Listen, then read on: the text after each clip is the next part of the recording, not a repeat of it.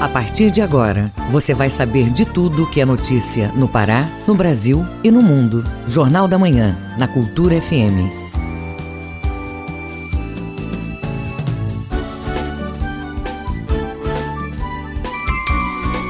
Sete horas, onze minutos. Sete, onze. Bom dia, ouvintes ligados na Cultura FM no Portal Cultura. Hoje, terça-feira, 3 de novembro de 2020. Começa agora o Jornal da Manhã com as principais notícias do Pará, do Brasil e do mundo. Apresentação Brenda Freitas. E Isidoro Calixto. Participe do Jornal da Manhã. O WhatsApp é 985639937. Mande mensagens de áudio com informações do trânsito se preferir. Anote o WhatsApp 985639937. Os destaques da edição de hoje. Cobrança retroativa dos planos de saúde será parcelada para os consumidores.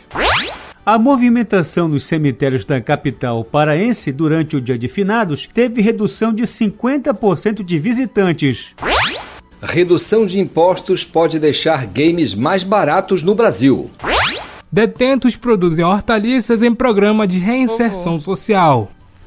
E tem também as notícias do esporte. Remo e Paysandu intensificam preparativos para o final de semana. Hoje a bola rola, segunda rodada do futebol feminino. E ainda nesta edição, o STF determina que auxílio doença pode ser incorporado à aposentadoria em casos específicos. Congresso Nacional vai discutir prorrogação do auxílio emergencial e orçamento somente após as eleições. Secretaria de Cultura do Estado lança edital Festivais Integrados. Essas e outras notícias agora no Jornal da Manhã. 7 horas 13 minutos. 7 e 13. O Pará é notícia. Secretaria de Estado de Saúde Pública, a SESPA, decide prorrogar até o fim deste mês a campanha de vacinação contra a paralisia infantil. A medida foi tomada para garantir que a meta de imunização seja cumprida. Confira os detalhes com a repórter Rayane Bulhões. A campanha nacional de vacinação contra a poliomielite no Pará foi prorrogada até 30 de novembro. Até o momento, o Brasil alcançou 39,18% da meta de vacinação. No Pará, a taxa é ainda menor, apenas 24,8% do público-alvo foi vacinado. O município paraense com maior cobertura vacinal é Santarém Novo, com 81,95%. O menor está em breves no arquipélago do Marajó, com apenas 4,4%. Vale ressaltar que a vacina ainda é a melhor forma de prevenir cerca de 18 doenças, entre elas a poliomielite. Ainda assim, o medo de possíveis reações físicas, o movimento anti-vacina e a própria pandemia do novo coronavírus têm afastado o público das salas de vacinação. Pelo cronograma, a vacinação é organizada da seguinte forma: crianças de um ano a menores de cinco anos vão receber a vacina oral da poliomielite, mas é necessário já terem recebido as três doses do calendário base de vacinação. Já os bebês de 29 dias até 11 meses deverão ser vacinados com a vacina inativa de poliomielite, conforme as indicações do calendário nacional de vacinação. No Pará, a meta é imunizar ao menos 95% do total de 595.688 crianças. Vale reforçar ainda que no calendário infantil são 14 vacinas obrigatórias. Todas precisam ser aplicadas até 10 anos de idade. Já no calendário do adolescente, há mais vacinas, além dos reforços das imunizações feitas na infância. No total, são nove. A vacinação é gratuita e necessária para diminuir a incidência de doenças imunoprevisíveis, contribuindo assim para o controle, eliminação e ou erradicação das doenças. Para receber a imunização, é necessário levar a carteira de vacinação e o documento de identificação nas unidades básicas de saúde, as UBSs. Reportagem Raiane Bulhões. Sistema de segurança inibe crimes de alcoolemia e consumo de drogas no Nordeste paraense. Confira este e outros destaques no Júri do Interior. Repórter Felipe Feitosa traz os detalhes. Durante a Operação Finados, feita pelo Sistema de Segurança Pública do Estado, a Delegacia de Polícia Civil em Salinópolis, Nordeste Paraense, contou com 21 policiais civis para atender demandas da unidade e também uma equipe da Divisão de Meio Ambiente e Proteção Animal para fiscalizar as ocorrências de poluição sonora e perturbação do sossego. Durante o final de semana foram registrados dois autos de prisão em flagrante contra motoristas que dirigiam veículos depois de ingerir álcool. As prisões ocorreram durante a Operação Lei Seca, feita em parceria com o Detran. Seis pessoas foram presas pelo crime de alcoolemia e uma em flagrante por tráfico de drogas. O governo do estado, por meio da Secretaria de Transporte, CETRAN, inaugura hoje a ponte João do Carmo Ponto, sobre o rio Tambaiaçu, em Mocajuba, no Baixo Tocantins. Construída em aço e concreto, a obra é resultado do convênio firmado entre o governo do estado e a prefeitura local. A ponte foi erguida na estrada vicinal Guariba, que é localizada na zona rural do município. A estrutura tem 54 metros de extensão e 4 metros e 90 centímetros de largura e é estratégica para o escoamento da produção agrícola de Mocajuba. Felipe Feitosa, Rede Cultura de Rádio.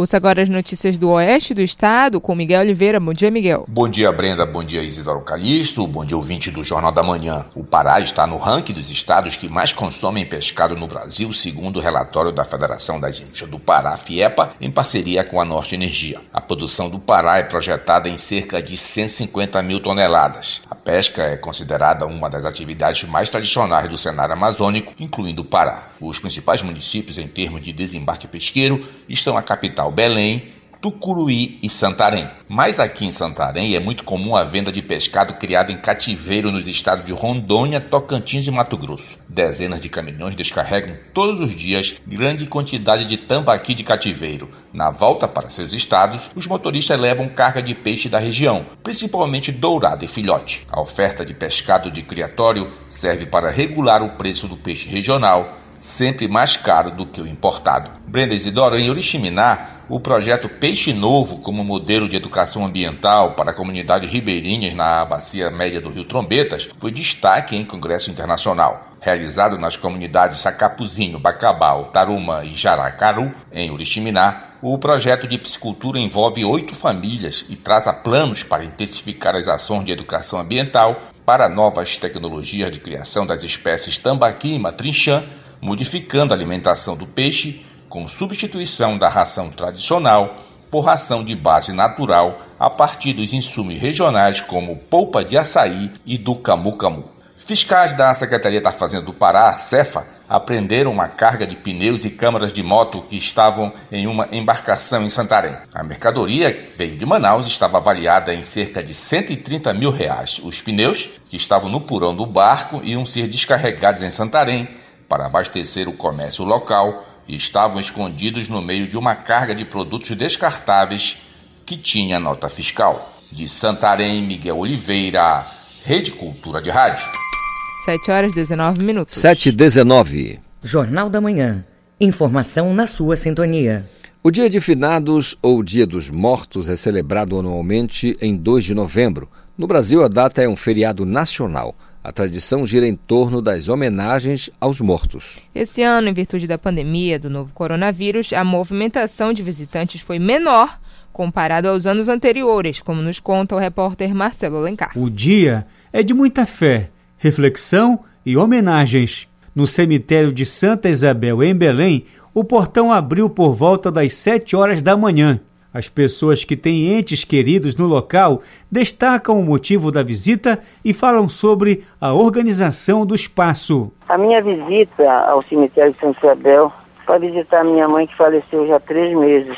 Precisa de uma, uma organização muito boa. Eu tenho meus avós que são enterrados aqui no cemitério Santa Isabel. E a gente chega aqui, a gente depara né, com a situação, a limpeza, os preparativos começaram ainda na sexta-feira. Segundo o Departamento de Necrópolis da CEURB Belém, até neste domingo, cerca de 6 mil pessoas passaram pelos cemitérios de Santa Isabel, no bairro do Guamá, e São Jorge, no bairro da Marambaia. Já nesta segunda, o número de visitantes nos dois cemitérios chegou aproximadamente a 30 mil pessoas. Esse ano, a redução de visitantes foi entre 40% a 50%, como destaca a responsável pelo setor, Simone Aguiar. Se for levar em consideração os dois, eu acredito que umas 30 mil pessoas, mais ou menos.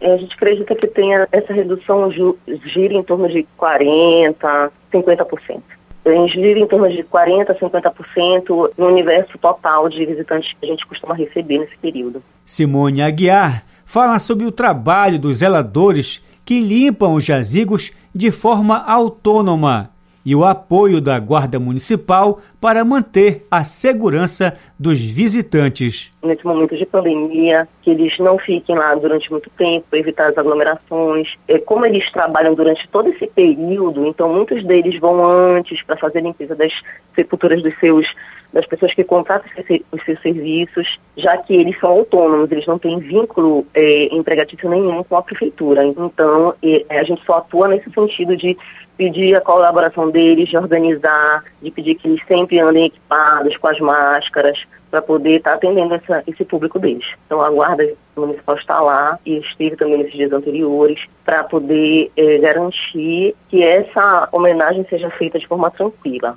Para a realização das cerimônias religiosas, os visitantes usaram máscara e respeitaram o distanciamento. Marcelo Alencar Rede Cultura de Rádio. Motoristas que cometeram infrações leves no trânsito vão poder converter multas em advertências. A medida vale apenas para casos específicos e entra em vigor junto com as mudanças no Código de Trânsito previstas para o ano que vem. O repórter Vitor Abreu, da agência Mais News, tem as informações. A partir de abril do ano que vem, o Código de Trânsito brasileiro passará por uma série de mudanças. Dentre as principais alterações estão o aumento da validade e do limite de pontos da carteira de habilitação e a possibilidade de converter multas e pontos em advertências. Essa conversão das multas é voltada apenas a infrações de natureza leve e média. Entre elas, estacionar sobre a calçada, parar em guia rebaixada, exceder a velocidade em até 20% do limite da via, parar o veículo por falta de gasolina, estacionar na contramão, jogar lixo na rua e deixar de usar o farol ligado nas rodovias. O CTB já permitia essa troca de multa por advertência. No entanto, o condutor autuado deveria solicitar essa mudança junto ao órgão de trânsito e o pedido seria analisado. Com o novo texto do CTB, esse ajuste passa a ser automático. Mas atenção! Essa substituição de multa por advertência só vai ser permitida a motoristas que não tiverem cometido infrações no período de um ano. As mudanças no Código de Trânsito Brasileiro passam a valer a partir de abril do ano que vem. De Brasília, Vitor Abreu. 7 horas 24 minutos. 7 h 24 O trânsito na cidade. Hora de conferir as informações do trânsito na Grande Belém, acionando ao vivo o repórter João Paulo Seabra. Bom dia, João Paulo. Olá, bom dia Isidoro Calixto e Brenda Freitas e ouvintes do Jornal da Manhã.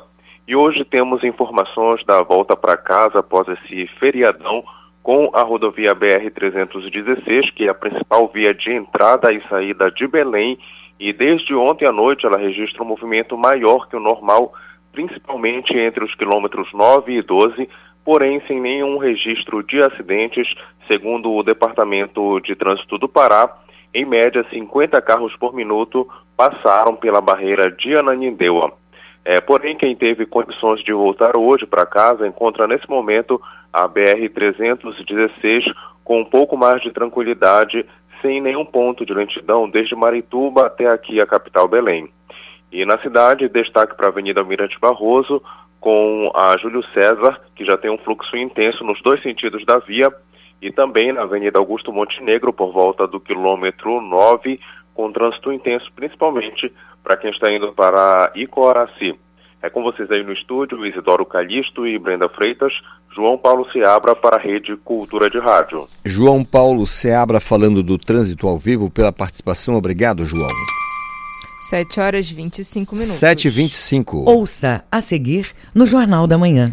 Cobrança retroativa de reajuste dos planos de saúde será parcelada para os consumidores. Cultura FM, aqui você ouve primeiro. Estamos apresentando Jornal da Manhã. Minuto da Justiça. Pessoal, como o padre Benedito chegou em casa doido, vai até perder a casa dele. Devendo, é mais de 15 anos da PTU. Eu digo, compadre, parem essa pouca sem vergonhice. Mas o senhor já não está essa dívida toda? Participe então, pelo menos, da, da coisa, da semana da conciliação. É, vai ter. Você pode resolver o seu problema lá. Pessoal, vai ter a semana da conciliação do Poder Judiciário. A expectativa da EMAD é 3 mil processos para ser resolvida. Participe disso. Vamos participar e vamos resolver os nossos problemas. Meu nome é Paminondas e este é o programa Escuta Mano Meu Recado, do Tribunal de Justiça do Estado do Pará.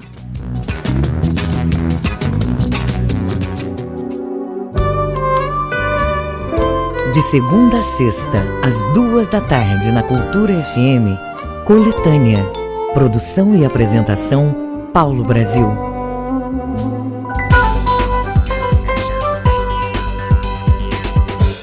Voltamos a apresentar Jornal da Manhã. Previsão do tempo. De acordo com a Secretaria de Meio Ambiente e Sustentabilidade, a previsão do tempo para Belém, região metropolitana, nesta terça-feira será de céu com poucas nuvens pela manhã. À tarde, o tempo pode ficar nublado e que deve persistir durante a noite. Chuvas leves são esperadas. Em Marituba, a mínima é de 25 e a máxima pode chegar aos 32 graus. No Nordeste Paraense, céu claro a parcialmente nublado em boa parte do dia. Em Santa Maria do Pará, a variação de temperatura fica entre 24 a 32 graus, com ventos fracos a moderados. No arquipélago do Marajó, o dia deve ser marcado pelo tempo aberto. Chuvas leves e moderadas são esperadas apenas pela parte da tarde e em áreas isoladas. A mínima é de 24 e a máxima é de 31 graus no município de Anajás. 7 horas 28 minutos. 7 e 28. Jornal da Manhã. Você é o primeiro a saber. Detentos do Centro de Recuperação Silvio Raul Moura, em Santarém, produzem hortaliças para instituições de caridade. A ideia é ajudar na reinserção dos presos na sociedade. A reportagem é de Pedro Valdez. A atividade integra o projeto Renascer da Secretaria de Administração Penitenciária do Pará. O cultivo é realizado há cinco meses. Belchior Machado, diretor de reinserção da Secretaria Penitenciária, explica a importância do projeto. O interno cultiva de forma é, educativa e colhe o resultado do seu trabalho de uma forma mais rápida. Então, desenvolve na pessoa privada de liberdade a ideia de colher o fruto do seu trabalho. Isso é super importante porque o interno passa a enxergar o trabalho como meio de reinserção social. É, dessa forma, as atividades que são desenvolvidas é, nessas hortas têm grande relevância é, na mudança do comportamento e disciplina do custodiado. Além do caráter educativo, a ação doa integralmente toda a produção para instituições de caridade da cidade de Santarém. Um dos lares atendidos é o Asilo São Vicente de Paula. O coordenador do lar, Cleidivaldo Nascimento, comenta sobre as doações. Uma doação de importância também para a instituição que recebe, né, como o Lar São Vicente de Paula. A gente fica também agraciado pela doação, a generosidade do projeto em ajudar a instituição fornecendo também as hortaliças né, para a alimentação de nossos idosos aqui residentes. O Pará possui cerca de 20 mil presos, segundo o governo do estado. O preso que trabalha não tem direito a salário, mas a cada três dias trabalhado, um dia será descontado na pena. Pedro Valdez, Rede Cultura de Rádio. Com o elevado uso de equipamentos eletrônicos, o lixo eletrônico tem se tornado um grande problema ambiental quando não é descartado de forma correta. Saiba como deve ser o descarte adequado na reportagem de Marcelo Alencar. Equipamentos e componentes como computadores, monitores, celulares, pilhas e baterias, televisores, lâmpadas compõem o chamado lixo eletrônico. O engenheiro florestal e especialista em desenvolvimento sustentável, Derek Martins, explica sobre o descarte de forma correta e a importância desta ação para a sociedade. O grande problema é que parte desses componentes eles possuem em sua composição, principalmente em baterias, alguns metais que podem ser, em, se colocados de forma indevida, se forem acondicionados de forma errada no ambiente, eles podem contaminar o solo, as águas. Então é fundamental que haja separação de forma correta desses equipamentos. Nunca se faça o desmonte deles. Você coloque da forma como você comprou em locais adequados. O Brasil é líder na América Latina na produção de lixo eletrônico e produz anualmente 1,5 tonelada de e-lixo e apenas 3% são coletados corretamente, segundo pesquisa da Organização das Nações Unidas. Derek Martins aponta a importância da separação do lixo e fala sobre a política nacional dos resíduos sólidos. A dica que eu dou para quem tem em casa é que primeiro você faça a separação, não coloque ele junto com outros resíduos e entre em contato ou onde você comprou ou com o fabricante do produto específico que você quer descartar. É, a Política Nacional de Resíduos Sólidos ela prevê o que a gente chama de logística reversa, ou seja, o fabricante, o vendedor, todos são responsáveis por receber de volta ao final da vida útil esse equipamento e dar a destinação adequada. Marcelo Alencar Rede Cultura de Rádio. Você está ouvindo Jornal da Manhã.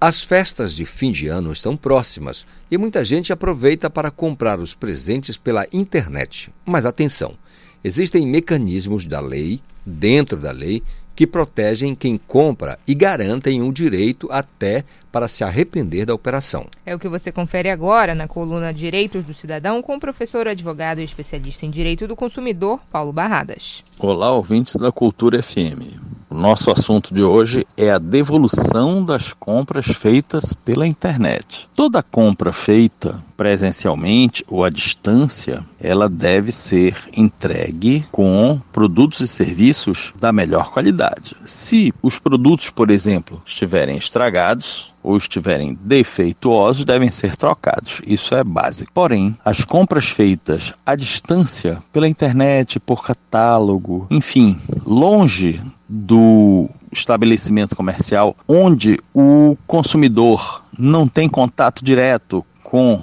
o produto que ele vai adquirir tem uma proteção especial do Código de Direito do Consumidor, que é o prazo de arrependimento. Então vamos supor que eu fiz uma compra pela internet de um produto e que quando eu recebi em casa não era exatamente aquilo que a propaganda me mostrava. Não tinha as condições de cor, de tamanho, de densidade, de peso, de qualidade compatível com aquilo que eu acreditava ter pela propaganda. Então, o consumidor tem o direito de arrependimento que é quando ele compra fora do estabelecimento, pela internet, por catálogo ou por qualquer outro meio fora da internet, ele tem direito de desistir da compra. Este prazo para desistir é de uma semana a partir do momento que ele recebe. Então, o consumidor recebeu e não está satisfeito com o produto que adquiriu, porque adquiriu achando que era uma coisa e na verdade era outra, ele pode desistir.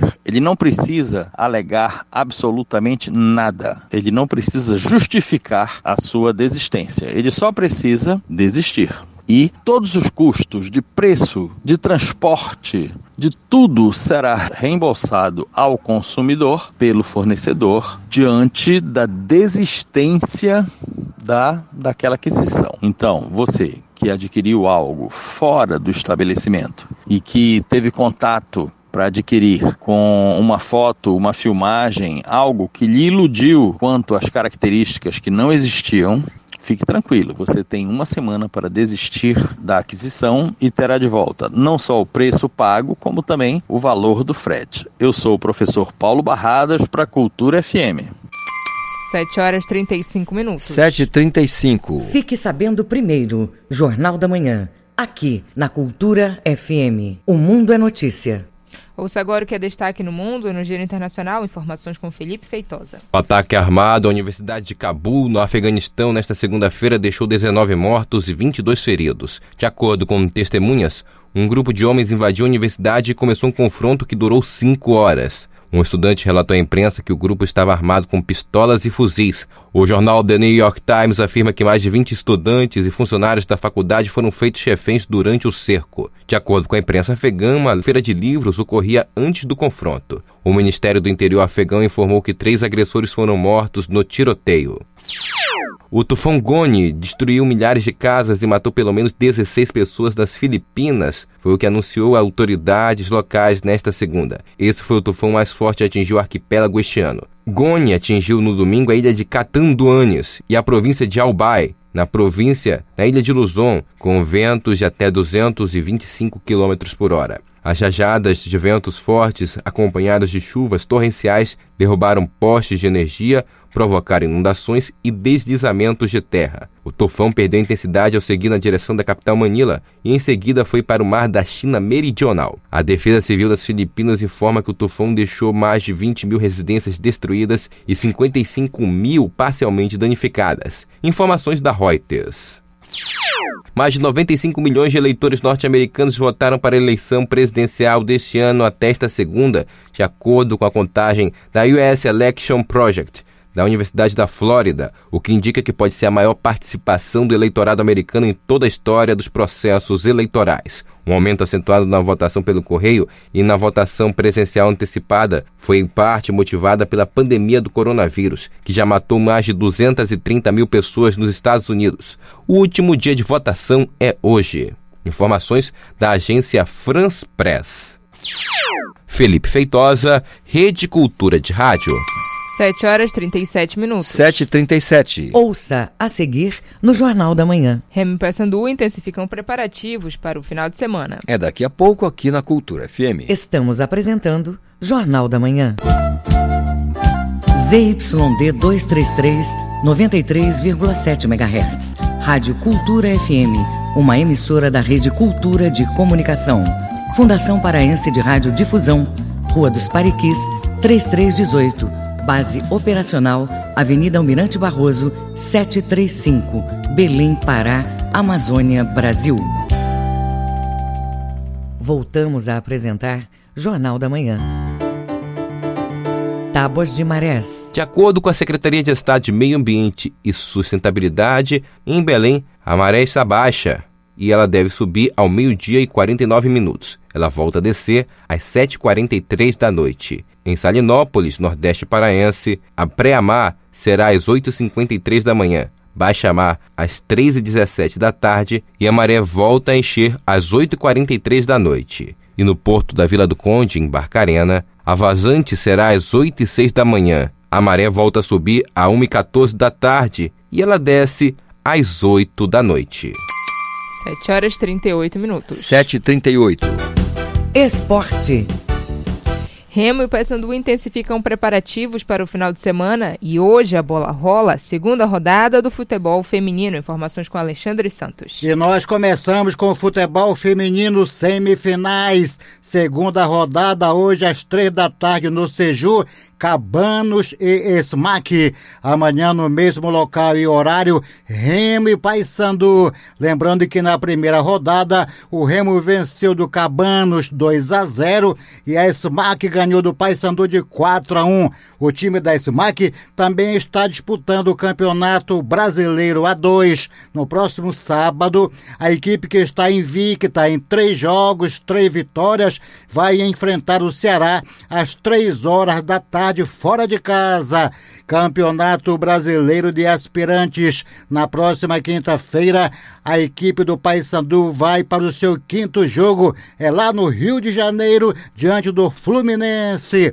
Campeonato Brasileiro da Série D acompanhe a próxima rodada, décima primeira no final de semana. Só faltam quatro rodadas. Sábado em Tucuruí, Estádio Navegantão às quatro da tarde, Independente e Farte Clube do Amazonas, Rio Branco e Galvez. No Diogão às três da tarde, Bragantino, Egi, Paraná e o Atlético do Acre recebendo o Vilhenense. Hoje, os quatro quatro melhores que estariam classificados: Bragantino com 20 pontos, Galvez com 19, Farte Clube também 19, o Rio Branco, quarto colocado com 17. O Independente de Tucuruí hoje é o quinto colocado com 11 pontos. Campeonato da Série C, 14 quarta rodada. Acompanhe, só faltam cinco rodadas. Teremos no sábado Manaus e Ferroviário, Botafogo da Paraná Paraíba e Imperatriz, Santa Cruz e Vila Nova. No domingo, Remo e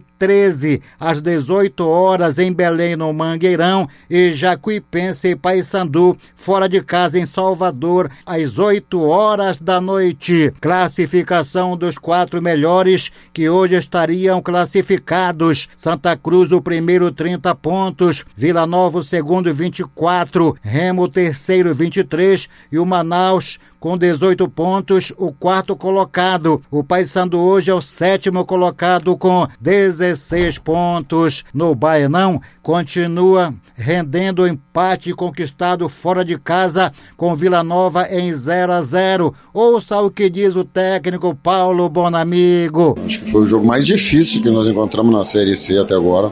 Vila Nova, no ponto de vista técnico-tático, é uma equipe muito bem organizada, em valores individuais. Nós sabíamos da dificuldade. Acho que nós alternamos dentro do jogo alguns momentos bons, como foi o início. E do campo geral, eu gostei pela mais, muito mais pela entrega, pela disciplina tática, pela vontade do grupo, neutralizar os pontos fortes do adversário e tentar ainda de alguma forma buscar vitória. A diretoria do Leão informa já ter comprado todo o material com lâmpadas LED para reativar o sistema de iluminação do seu estádio que desde 2013 não recebe jogos pela parte da noite. Na O time treina para voltar a jogar fora de casa neste domingo com o time do Jacuipense da Bahia. O atacante William Barros, depois de ter marcado o gol do empate em 1 a 1 com o time do Manaus, está otimista. A gente sabia que a gente precisava da vitória, né? A gente criou bastante nesse jogo para sair com a vitória. Infelizmente a vitória não veio. É um empate que dói muito, né? Até porque a gente criou várias situações de gol. Infelizmente a gente não conseguiu concluir bem, mas a gente já tem que levantar a cabeça e pensar no próximo jogo, que é o mais importante do campeonato pra gente. O técnico João Brigatti deve fazer mudanças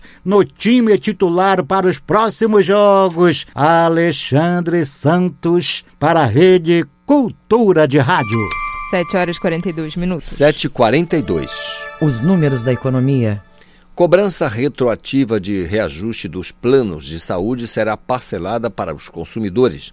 A decisão foi tomada pela Agência Nacional de Saúde. Os reajustes que seriam co cobrados entre setembro e dezembro de 2020 vão ser feitos agora ao longo do ano que vem.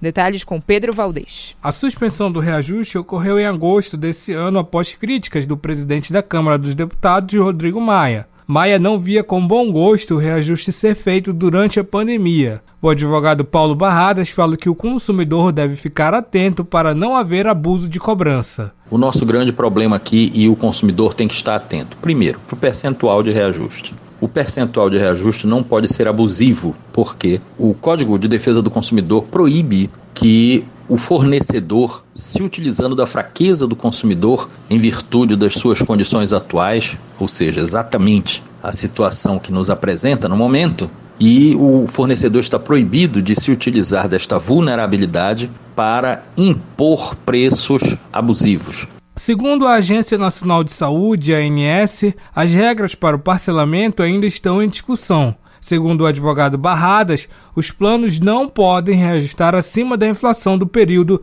de suspensão dos reajustes. É importante que o consumidor saiba quando foi o seu último reajuste e é importante que o consumidor tenha noção de quanto foi a variação da inflação até a chegada do próximo reajuste, de formas que esta mudança de preço, esta modificação de preço, ela não pode significar um enriquecimento ilícito para os planos. O Brasil tem quase 47 milhões de conveniados entre os planos individuais e convênios. Algumas operadoras de saúde já tinham suspendido os reajustes entre maio e junho deste ano. Pedro Valdez, Rede Cultura de Rádio. Boa notícia para quem é fã de videogames: foi reduzido em 10% a tributação sobre estes produtos. A medida pode trazer impactos ao país, que é o terceiro maior mercado do setor em todo o mundo. Confira na reportagem de Isidoro Calixto. O governo federal anunciou a redução do imposto sobre produtos industrializados, IPI, que incide sobre consoles. A redução foi de 40% para 30%. Enquanto o de acessórios foi cortado de 32% para 22%. Já a alíquota de videogames que possuem tela incorporada e os portáteis caiu de 16% para 6%. O economista Nélio Bordalo fala da importância do segmento de games no Brasil. Pois trabalha em três setores da economia brasileira: a indústria, que é o caso das empresas fabricantes localizadas na Zona Franca de Manaus, o comércio, que, é, que tem um papel muito relevante, que ele é, canaliza e distribui produtos importados e nacionais aos usuários, né, os consumidores finais e também os prestadores de serviços que fazem a manutenção desses equipamentos. Segundo especialistas, existem no mundo cerca de 3 bilhões de usuários de videogames. O Brasil é o 13º maior mercado de jogos eletrônicos do planeta e movimenta cerca de 1 bilhão de dólares por ano. O economista Nélio Bordalo fala que os números apontam um crescimento gradativo anual e para 2020 o aumento pode chegar a 6%. Portanto, uh, existe uh, essa relevância, esse papel importante do segmento de videogames no Brasil. Mas a redução do IPI não é sinônimo de queda imediata nos preços dos games. Armas de fogo, cigarros, videogames e eletrônicos compõem a lista dos 10 produtos mais contrabandeados do país, segundo a Receita Federal. Ainda assim, o empresário Eduardo Salgado, amante dos games, considera importante a decisão do governo federal em reduzir o imposto. E em geral eu gasto um bastante por mês assim, um, entre 200 a 300 reais, seja comprando algum jogo ou comprando alguma outra peça com meus videogames, computadores. Essa medida é muito importante porque já é mais competitividade nesse mercado. É bom lembrar que essa foi a segunda redução do IPI sobre videogames anunciada pelo governo federal. Ao final do ano passado, as alíquotas foram reduzidas de 20 a 50% para uma faixa entre 16 e 40%. O economista Nélio Bordalo comenta. O IPI é o tipo do imposto chamado seletivo, pois ele incide diretamente sobre o preço final do produto. Possivelmente o mercado será mais movimentado, pois ele já está aquecido. Isidoro Calixto, Rede Cultura de Rádio. Supremo Tribunal Federal libera auxílio-doença para o cálculo da aposentadoria. A decisão vale para quem exerce profissão de risco. Confira informações com o repórter Rodrigo Santos, da agência Mais News. Quem exerce profissão de risco poderá usar período de afastamento para antecipar a aposentadoria. Isto vale para trabalhadores das áreas insalubres ou que exercem alguma atividade reconhecida como especial. Entram aí, por exemplo, as funções em locais de muito barulho, muito calor ou aqueles que todos os dias estão expostos a produtos químicos. A posição favorável aos segurados da Previdência foi validada pelo Supremo Tribunal Federal. É uma decisão que mexe com o cálculo da aposentadoria, ou seja, se um trabalhador passou a receber um benefício por incapacidade enquanto exercia uma atividade considerada especial, o tempo em que ele recebeu auxílio-doença também será contado como especial. Esta decisão do Supremo Tribunal Federal vai beneficiar quem teve de se afastar até 12 de novembro de 2019, quando foi promulgada a reforma da Previdência. De Brasília, Rodrigo Santos. 7 horas e 49 minutos. 7h49. Ouça a seguir no Jornal da Manhã. Congresso Nacional só vai discutir prorrogação do auxílio emergencial e orçamento após as eleições. Cultura FM, aqui você ouve primeiro. Estamos apresentando Jornal da Manhã. Te prepara! Vem aí um dos maiores festivais da cultura paraense, Jambu Live. Muita música, dança, teatro e performance em mais de 60 apresentações de artistas do nosso estado. E você vai acompanhar tudo de graça na internet e na TV Cultura a partir do dia 23 de outubro. Não dá para perder. Se Jambu é bom, Jambu Live é melhor ainda. O Chorinho e os Chorões no Brasileiríssimo. Terça, 8 da noite.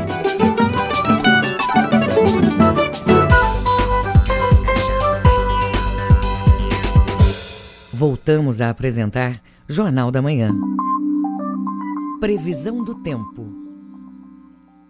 De acordo com a Secretaria de Estado de Meio Ambiente e Sustentabilidade, na região do Baixo Amazonas e Calha Norte, o dia deve ser de poucas nuvens. O céu pode ficar nublado em áreas isoladas. Chuvas leves a moderadas são esperadas no período da madrugada e em momentos da tarde. Em Santarém, a mínima é de 25 e a máxima fica em 31 graus. No sudoeste do estado, em todos os períodos desta terça, condição de tempo com poucas nuvens. Pode ficar nublado em alguns momentos, o que pode gerar chuvas leves a moderadas, com trovoadas, principalmente à tarde. Em Medicilândia, a temperatura fica entre 23 a 30 graus. O sudeste paraense deve ser de tempo aberto em todos os períodos. Não há previsão de chuvas. Em São Félix do Xingu, a temperatura mínima é de 22 e a máxima é de 31 graus. 7 horas e 51 minutos. 7 e 51. Jornal da Manhã. Você é o primeiro a saber. Política. Congresso Nacional vive impasse na votação para que o auxílio emergencial possa ser prorrogado. Outra pauta que gera tensão é a votação do orçamento. De acordo com o presidente do Congresso Nacional, deputado Rodrigo Maia, os temas só vão ser discutidos depois do processo eleitoral. A reportagem de Lucas por Deus Leão. A medida provisória que estendeu o auxílio emergencial não vai ser pautada, por enquanto, no plenário da Câmara dos Deputados, para não misturar o tema com as eleições municipais. A afirmação é do presidente da casa, Rodrigo Maia, do Democratas. O deputado fluminense ainda defendeu o acordo inicial para a formação da comissão mista do orçamento. Esses são os dois temas que têm obstruído os trabalhos no plenário da Câmara. Por um lado, a oposição pede a votação da MP do auxílio emergencial e defende o aumento de 300 para 600 reais do valor do benefício. Maia disse que só pretende colocar a medida em votação depois das eleições. Misturar eleição uma medida provisória como essa é com certeza aprovar um valor que pode gerar uma sinalização muito ruim e desorganizar de vez o governo brasileiro. Né? Ela precisa ser votada depois das eleições, ainda tem prazo. Cada um vote como entender, todo mundo sabe quanto custa, né? Maia comentou o assunto nesta segunda-feira em uma entrevista exclusiva para o jornal Valor Econômico. Por outro lado, partidos da base do governo têm obstruído a pauta de votação para alterar a composição da Comissão Mista de Orçamento, a CMO, que ainda não foi instalada. Maia defendeu que seja mantido o acordo com a deputada Flávia Arruda, do PL do Distrito Federal, na relatoria da CMO. Tem que se retificar o acordo, né? Já tem um acordo feito em fevereiro, né? Estão querendo desfazer o acordo. O que não pode é a gente estar tá gastando energia no momento de uma crise tão grande que nós vivemos, nós estamos caminhando aí a passos largos para o precipício e a gente brigando por algo que nem existe, nem existe, que é o orçamento público. O orçamento público hoje brasileiro, infelizmente, ele está muito limitado. Nós vamos ter um orçamento basicamente restrito à manutenção da máquina pública. Rodrigo Maia destacou que é preciso vencer essas obstruções para votar o orçamento e que o prazo é apertado. O orçamento público para o próximo ano uma incógnita para todos nós, porque a gente não sabe o que, que o governo quer, o que, que o governo vai propor, né, de alguma forma, o ministro Paulo Guedes está quase que sozinho, isolado na defesa dentro do governo da necessidade de se encontrar caminhos, respeitando as regras atuais do jogo, começando pelo teto de gastos. O presidente da Câmara defende como prioridade para o Congresso votar neste ano a reforma tributária e a proposta de emenda à Constituição chamada de PEC emergencial, que regula os gastos públicos. Da Rádio Nacional, em Brasília, Lucas Por Deus Leão. Secult oferece edital festivais integrados. A medida é voltada para pessoas físicas com atuação cultural há pelo menos dois anos. Quem traz os detalhes dessa medida de fomento às artes é o repórter Isidoro Calixto. A Secretaria Estadual de Cultura segue com a efetivação da Lei Aldir Blanc, que fomenta as práticas artísticas e culturais no território paraense. Para o produtor cultural André Monteiro, os editais incentivam a economia criativa, assegurando a promoção da as diversas linguagens culturais e artísticas desenvolvidas no Estado. Na minha opinião, eles são a forma mais democrática de, fa de fazer com que o recurso chegue para os projetos que realmente precisam, né? Porque os editais eles oferecem uma concorrência e as pessoas vão lá, escrevem seus projetos e dependendo da qualidade do projeto e do currículo de quem está escrevendo, eles têm todas as oportunidades de aprovar e receber o recurso e executarem, né? Do total de prêmios, 15 serão direcionados para a região do Guajará e 35 para as demais regiões de integração do Pará, segundo a política pública de interiorização do acesso aos recursos públicos, totalizando um investimento de 3,5 milhões de reais. André Monteiro, produtor cultural, destaca a facilidade para fazer a inscrição. Não tem burocracia, não tem sabatina fiscal, quer dizer, aqueles artistas que por algum motivo têm alguma pendência com o fisco estadual ou federal, eles vão ser contemplados também. Então é assim, totalmente democrático, totalmente facilitado. Existe uma plataforma que é o Mapa Cultural, em que os artistas podem se, se cadastrar previamente. E dentro dessa plataforma, a partir do cadastro, eles têm acesso a todos os editais que fazem parte da Lei Aldir Blanc. É realmente revolucionário, maravilhoso. Isidoro Calixto, Rede Cultura de Rádio. 7 horas e 56 minutos. 7h56. Agenda Cultural. Será lançado no próximo dia 6 de novembro a exposição, a exposição Tessituras de um Rio, contemplado no Prêmio Branco Melo 2020 da Fundação Cultural do Pará. O projeto multissensorial fala de lembranças sobre uma viagem até a cidade de Faro, na região oeste do estado. Confira os detalhes com o repórter Pedro Valdez. A exposição nasce a partir da pesquisa de doutorado em poesia da artista plástica Eudilene Reale. Para a pesquisa, Reale percorre os rios que levam até a cidade de Faro, no Baixo Amazonas. A ideia é misturar memórias da família desde a chegada dos avós italianos da artista no município paraense até momentos atuais. Eudilene Reale explica como surgiu a ideia do doutorado. Ela envolve um deslocamento que é feito desde a época da minha avó paterna, que é um deslocamento de Belém até a cidade de Faro. Meus avós, eles eram imigrantes italianos e quando eles se deslocaram para o Brasil, eles foram ao encontro dessa cidade, né? No caminho, em registro de fotos, vídeos e relatos, é que começa a construção do material que vai ser exposto.